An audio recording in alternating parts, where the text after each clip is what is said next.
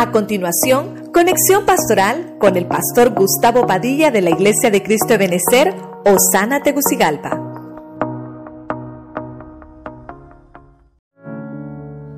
Quiero hablarte de los propósitos de un hijo. Tal vez solo mencionamos siete, pueden haber más. Pero voy a tomar estos ejemplos, hermano, que fueron enviados por Dios. Dios envió estos hijos. Dios envió estos hijos. Vamos a ver el, ejemplo número uno. Vimos a Isaac. Isaac, hermano, tiene la señal de gozo. Esa fue la administración, ese fue el propósito, darle gozo tanto a, a Sara como a Abraham. Y obviamente, hermano, cumplió el Señor un pacto que había hecho con Abraham y era el hijo de la promesa, circuncidado al octavo día, donde de uno Dios hizo una nación. Luego vemos a otro hijo que nace con un propósito, que es José. El propósito es adquirir añadiduras. Raquel era estéril y José abrió la matriz de Raquel.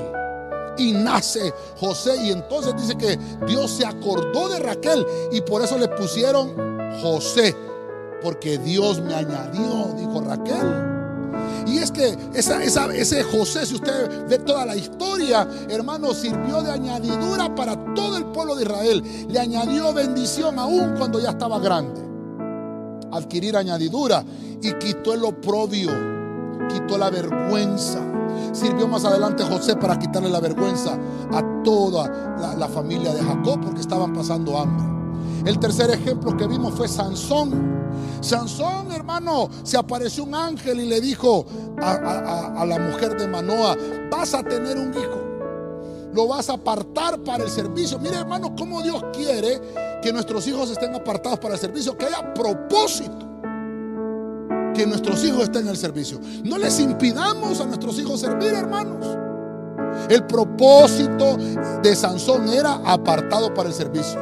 No se va a pasar navaja en su cabellera. Consagración. No va a beber vino, no va a ser dado a los vicios. Va a ser un voto nazareo. No solo va a ser un voto temporal, sino que toda su vida va a estar en consagración. Ese Sansón, apartado para el servicio, era con el propósito de liberar al pueblo. Cuando un hijo nace, libera a la familia.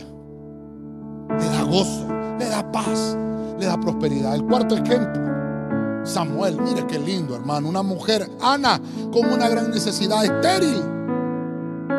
Y le, y le pone su petición al Señor en el altar. Dios se la contesta. Y nace Samuel.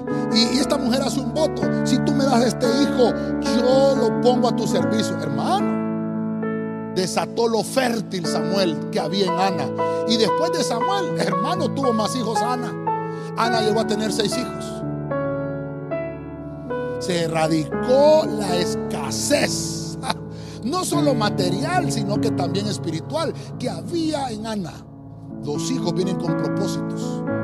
El, el quinto ejemplo, el hijo de la tsunamita. Era un matrimonio muy, muy tenían todo lo que ellos pensaban que podía hacerlos felices. Tenían, déjenme pensar y, aplicarlo a nuestro tiempo. tenían carros, tenían vehículos, tenían negocios, casas de, dos plantas, de, qué sé yo. Pero la felicidad no estaba en eso. Ellos ocupaban un hijo. Y por medio del profeta Eliseo, Dios le dice a la tsunamita, vas a tener un hijo de aquí a un año. Y nace aquel hijo, hermano. Porque aquella mujer era servicial. Aquella mujer, hermano, atendía al siervo de Dios. Y ese servicio le provocó una recompensa. Tan así, hermano, que, que Dios probó su corazón. Y aquel hijo murió. Y aquella mujer volvió a buscar a, Eliseo y le dijo, mira, mira, el hijo que me mandó el Señor ahora, ahora está muerto. Y hermano, usado Dios, usando Dios a Eliseo, hermano, aquel hijo estornudó siete veces y regresó a la vida. Podemos ver que en la, en la tsunamita pudo ver milagros a través de sus hijos. Yo, yo sé, hermano, que hay personas que me están oyendo hoy y tal vez tienen sus hijos enfermos o hijas, pero todo tiene un propósito. Vas a ver los milagros de Dios en ellos. Vimos el sexto ejemplo, cuando se le aparece el ángel y le dice a Zacarías, vas a tener un hijo, he oído tu oración. Zacarías estaba de turno, Zacarías estaba haciendo su servicio en el templo. Aunque él ya estaba viejo y aunque él pensó, ya Dios nunca se acordó de mí. Le dijo el Señor, vas a tener un hijo. Se va a llamar Juan. Fue Juan el Bautista, aquel hombre que sirvió para preparar el camino del Señor. Este hombre, hermano de Zacarías, recibió respuesta del cielo en su debido momento, en el, en el momento que Dios dijo, porque Zacarías ponía sus peticiones en el altar. Y el último ejemplo que vimos, hermoso, Jesucristo, el Hijo de Dios. Dios envió a su Hijo con un propósito, rescatar lo perdido. Usted y yo estábamos perdidos y a través de Jesucristo, el Hijo de Dios, usted y yo podemos venir a los pies de nuestro Padre y Él nos va a llamar sus hijos. Jesucristo, el propósito fue de salvar a la humanidad. Un sacrificio con el cual todos los que creamos en Él podamos ser salvos. Estos son los propósitos de un hijo.